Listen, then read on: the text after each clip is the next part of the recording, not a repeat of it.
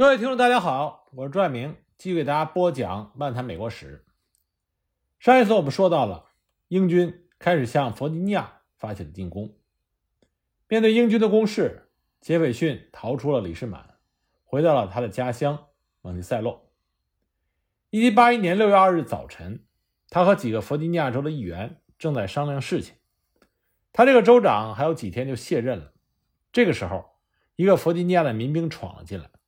他满身满脸都是血，他在黑暗中奔波了一夜，身上和脸上被荆棘划得一道一道。他告诉杰斐逊，英军正在向蒙蒂塞洛赶来，大家快跑！杰斐逊当时很镇静，安排议员们和自己的家人先走，他和两个奴隶留在最后。他好像不太相信英军真的会来，还跑到附近一座山顶上用望远镜看，没发现什么。他正打算回蒙蒂塞洛，这个时候可能是上帝的安排，他手上的望远镜掉到了地上。他俯身拾起望远镜，顺便又往蒙蒂塞洛的方向看了一下。这一次，他看到了英国皇家骑兵那著名的军装。杰斐逊立刻纵马离去。几分钟之后，塔尔顿来到了蒙蒂塞洛。塔尔顿用枪指着一个奴隶，让他说出杰斐逊的下落。否则就打死他。那个奴隶说：“你打死我吧，反正他已经走远了。”奇怪的是，塔尔顿并没有开枪。更奇怪的是，当他的部下问他是否要把蒙蒂塞洛烧为平地，战场上那个残酷无情的血腥斑忽然不见了。站在他们的面前，似乎是当年那个温文尔雅的牛津的毕业生。他下令不允许碰蒙蒂塞洛的一草一木。据说。英军在蒙蒂塞洛做的唯一的事情，就是喝了杰斐逊放在餐桌上的葡萄酒，庆祝英王乔治三世的生日。然后他们静静地撤走了。英军在蒙蒂塞洛秋毫无犯，这完全不是塔尔顿的风格。今天的蒙蒂塞洛是美国极少的几处联合国人文遗产景观，它以它独特的魅力吸引着成千上万的参观者。是你在死之前一定要去的一千个地方之一。杰斐逊和他的家人安全了，可是他的名誉一点也不安全。他的州长当的简直是一场灾难，差点就葬送了他的政治前途，让他好多年都缓不过劲来。要不是后来一次出使法国的机会让他翻身，他很有可能都当不上美国总统。然而呢，命运非常的眷顾这位才子型的政治家。他在战争中失去的，在和平年代得到了加倍的补偿。南方的形势一塌糊涂，盖茨将军战败的消息传到了费城，大陆会议彻底傻眼。他们顾不上什么权力平衡，赶紧来找华盛顿商量下一任南方部队统帅的人选。华盛顿还是推荐格林将军。这一次，大陆会议迅速的就同意了。三十八岁的格林是大陆军最年轻的将军之一。也是华盛顿最看重的将军。华盛顿不在军中的时候，总是把最高指挥权委托给格林。华盛顿曾经说过：“如果我有不测，我希望格林将军接替我。”格林和华盛顿的情谊也非同寻常。从华盛顿执掌大陆军的第一天起，格林就在他的身边。他们俩之间的忠诚和信任已经渗透到血液之中。格林是来自北方的罗德岛州。他和来自弗吉尼亚的华盛顿如此默契，本身就是一个奇迹。华盛顿实际上是一个非常难以为他工作的老板，将军们对他是又敬又爱，同时也怕他。生性敏感的格林也经常会觉得委屈和困惑，比如蒙莫斯之战中，格林的军团表现出色，可是华盛顿把头功给了疯子安东尼，格林并不高兴。他给华盛顿写了一封措辞苦涩的信，发泄心中的不满。华盛顿在回信中说：“你带的是弗吉尼亚军团，也就是我的家乡子弟。我如果使劲的夸耀你，这不是等于夸耀我自己吗？你吃点亏，但你在我心中的位置永远不会变。请不要低估我们的友谊。”格林这才觉得好受了很多，因为这封信，他知道自己在华盛顿心中的地位。更多的时候。他们两个人之间不需要言语，所有的关心都已经了然在胸。美英在南方进行新一轮的较量，格林将对阵康沃里斯，拉法耶特对阵阿诺德。无论是经验还是威望，格林和拉法耶特都不能够跟康沃里斯和阿诺德相提并论。一七八零年十二月，格林来到了北卡，正式就任大陆军南方统帅，成为了大陆军二号人物，地位仅次于华盛顿。格林是北方人，他从没有到过南方，由他统帅南方部队，听上去有点不靠谱。但是华盛顿绝对相信格林将军的能力。虽然格林并不完美，在四年前的华盛顿堡之战中，格林因为判断失误，使大陆军遭受了严重的损失，他也为此痛苦不堪。可是华盛顿对他的信任和依赖从来没有改变过。在过去的四年中，格林几乎参加了大陆军所有的战斗。也参与了所有的重要决策。这位自学成才的将军变得越来越成熟，越来越自信。格林将军是大陆军中最有政治头脑、最有知识分子情节的将军。华盛顿经常让他代表大陆军去跟大陆会议吵架。格林对于度的把握总是恰到好处，既维护了大陆军的利益，也不得罪人，搞得大陆会议那些政客拿他也没有办法。同时，也越来越欣赏他。他在政治上的成熟，也是华盛顿选中他执掌南方的原因之一。临行之前，华盛顿对他嘱咐道：“到了南方，就要靠你自己了。我恐怕帮不上忙，你一定要依靠南方各州。”格林到达北卡的夏洛特的时候，大陆军南方部队基本上已经不存在了，正规军只有几百名，剩下的都是松散的民兵，加起来不超过一千人。而且没有任何物资供应的保障。格林做的第一件事情就是和南方各州政府联系，招募新兵，并且着手建立有效的供给线。他多年的政治经验这回全派上了用场。在与各州打交道的时候，格林不卑不亢，耐心、谦虚、有礼，让大家觉得他坚实可靠，又不咄咄逼人。南卡、北卡、弗吉尼亚都愿意帮忙，但是呢？他们需要时间，而英军统帅康沃利斯可不想给格林那么多时间，他想趁着格林立足未稳，把他打死。康沃利斯领兵逼近了格林，以大陆军当时的实力，跟英军硬碰硬就是自杀。不过格林的脑子非常灵，他一看这种形势，就放弃了那种正规军打正规战的念头。不久前，在北卡的国王山，民兵们。利用英军行动缓慢的弱点，四处出击，切割包围，迫使了一小股英军投降。虽然战斗的规模不大，但是这是美国在南方第一个胜利。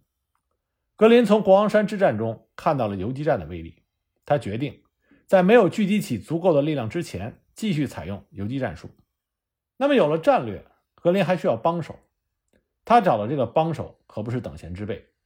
他就是萨拉托加大捷中的四大功臣之一，丹尼尔·摩根。有人说，如果不算上阿诺德，摩根应该是大陆军中唯一的军事天才。在华盛顿、格林和其他的将军都在努力的学习打仗的时候，丹尼尔·摩根天生就会打仗。他在战场上的灵性是任何人都望尘莫及的。这个时候，四十四岁的摩根住在他弗吉尼亚的庄园。一七九年。他以背部有病为理由退休，这个倒是不假，他的背部确实很糟糕，疼起来要命。但一个公开的秘密是，他是因为大陆会议越过他提拔了别的将军而感到不满才退休的。盖茨在担任南方部队统帅的时候就想请摩根出山相助，但是他拒绝了。盖茨在卡姆登惨败，整个南方几乎落入到英军之手。摩根听到消息。觉得他心中的火焰又燃烧了起来，而格林将军的邀请再次唤醒了他久违的爱国热情。摩根振臂一呼，他的老部下和新朋友纷纷来投，他组建了一个神枪手营，带着部队来到了格林将军面前。有了摩根相助，格林立刻觉得有了底气。他和摩根带着人数不多的队伍，展开了独立战争中南方战场的那幅经典的画面——赛跑。大陆军在前面跑，英军在后面追。格林和摩根牵着康沃利斯，在南卡和北卡的丛林里兜圈子，让英军的供给线越来越长。各地的小股民兵专门的袭击英军的供给车队，以至于很多时候英军吃饭都成了一个问题。就在康沃利斯累得疲惫不堪的时候，他忽然发现了一个机会。格林决定和摩根兵分两路，格林往北走，摩根往西。康沃利斯认为这是一个致命的错误，因为在强敌面前最忌讳的就是分兵。但是他不知道的是，格林是故意走这么一步险棋，因为他想让康沃利斯也分兵。果然，康沃利斯让塔尔顿率领一半人追摩根，他自己接着追格林。二十六岁的塔尔顿跟摩根一样，也是一个军事天才，在卡姆登就把盖茨打得落荒而逃。南方人对他也是谈虎色变。一七八一年一月十六日，塔尔顿率领着一千多名英军。和保王党的军队，和摩根率领的大约一千名大陆军和民兵，在南卡的考彭斯相遇。本来格林给摩根的命令是打游击战，以消耗英军的实力为主，尽量避免正面的冲突。可是摩根这一路上又聚集了很多松散的民兵武装，队伍变得越来越强大。他认为他已经有足够的力量和塔尔顿正面的较量，于是摩根决定在考彭斯打一场阵地战。摩根从来就没有忘记过盖茨的教训。盖茨失败的主要原因就是对军队的调配不当。他让最没经验的民兵对付康沃利斯最强大的左翼军团，结果民兵只开了一轮枪就四散奔逃，把盖茨其他军团都冲散了。现在摩根的队伍中也有这样一批初上战场的民兵，他们从来没有打过仗，也没有受过正规的训练，战前热情高涨。一上战场，心里就发慌，最多两轮枪，保证崩溃。那么摩根要怎么调度才能够避免重蹈盖茨将军的覆辙呢？首先，摩根让军队背靠着布罗德河，左靠帕克里特河，这样呢就把自己的左面和后面都堵死了。明明不是喜欢逃跑吗？这回谁也别跑了。塔尔顿不留俘虏，你们只有两个选择：胜利或者死亡。靠河列阵也躲开了英军惯用的侧面袭击的战术。其次，摩根把军队分成了三道防线。第一道，也就是最前面一道，是最没有经验的民兵。这看上去和盖茨犯的错误一模一样，因为英军一般是最前面的兵力最强，攻击也最猛烈，那么民兵肯定会崩溃。但是摩根告诉这些民兵：“你们只打两轮枪，然后就撤到队伍的最后面去，剩下的事情不用你们管。”这样一来，民兵的心理压力大大减轻，后面的队伍看到前面的民兵按计划逃跑的时候，也不会受牵连惊慌失措。第二道防线是南卡的作战经验比较丰富的民兵，他们将以最强的火力来对付英军。这里面有很多百发百中的神枪手，摩根让他们开枪的时候专点军官打，而且呢，摩根把他们安排在一座小山丘上，两边故意不设防。引诱塔尔顿攻山，这第二道防线抵挡一阵子之后，也将撤往两翼。第三道防线是战斗力最强的大陆军达拉维尔军团和马里兰军团。摩根认为，在经过了前两道防线的打击之后，英军应该已经是伤亡惨重，处于再而衰三而竭的状态。第三道防线的强大火力足以瓦解塔尔顿的战斗力，而这个时候，隐藏在山坡之后的。摩根的预备队骑兵就会突然杀出，从右面包抄塔尔顿，转守为攻。本来塔尔顿手下最强大的也是骑兵，但这个时候他的骑兵在仰攻山头的时候应该已经受挫。摩根的骑兵以逸待劳，居高临下，自然会取得胜利。摩根的战术和田忌赛马是一个道理，以己之最弱对付敌之最强，在耗尽了强敌的体力之后。再以己之最强攻敌之最弱。一七八一年一月十七日的考彭斯之战，完全是按照摩根的这个思路发生了。在北美战场所向无敌的塔尔顿，一步一步地走进摩根设计的圈套。当摩根的骑兵最终出现在疲惫不堪的英军面前的时候，塔尔顿只做了一件事情：逃跑。考彭斯之战让英军损失惨重，它是南方战役的转折点。打破了英军不可战胜的神话。康沃利斯曾经说过：“这是一系列不幸事件的开始，直到我们走向最后的失败。二零零零年，好莱坞曾经有一部著名的战争大片《爱国者》，是由著名演员梅尔吉布森主演的。那么，梅尔吉布森的原型就是摩根，而那个反面的英军骑兵军官就是以塔尔顿为原型的。而影片中最后一战，实际上就是经过艺术加工的考彭斯之战。考彭斯之战之后，摩根率部与格林将军重新会合。不久，他再次宣布退休，因为他背部的疾病又发作了，健康状况急转直下。格林带着感激和遗憾送走了摩根。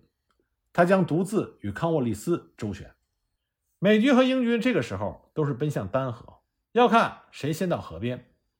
那么一连串的失利让康沃利斯也认识到，英军的辎重随行，行动过慢，给大陆军造成了很多可乘之机，所以他决定甩掉包袱，让英军战士只带几天的口粮，加快速度，非要抓住格林不可。格林很快就感觉到英军的变化。断定英军必然是供给短缺，他一面加快自己的脚步，一面让各地坚壁清野，饿死英军。果然，康沃里斯不但没有追上大陆军，反而搞得自己又饿又累。他曾经写道：“格林像华盛顿一样危险，我没有一个晚上不担惊受怕。”二月十四日，格林的队伍率先到达了丹河。丹河是北卡和弗吉尼亚的分界线。格林率部渡过丹河，进入弗吉尼亚。他下令把沿岸所有的船只都置于大陆军的控制之下。康沃里斯赶到的时候，只能是望河兴叹。这个时候，英军的补给已经极度的匮乏，不得不往回撤，还要对付神出鬼没的民兵的袭扰。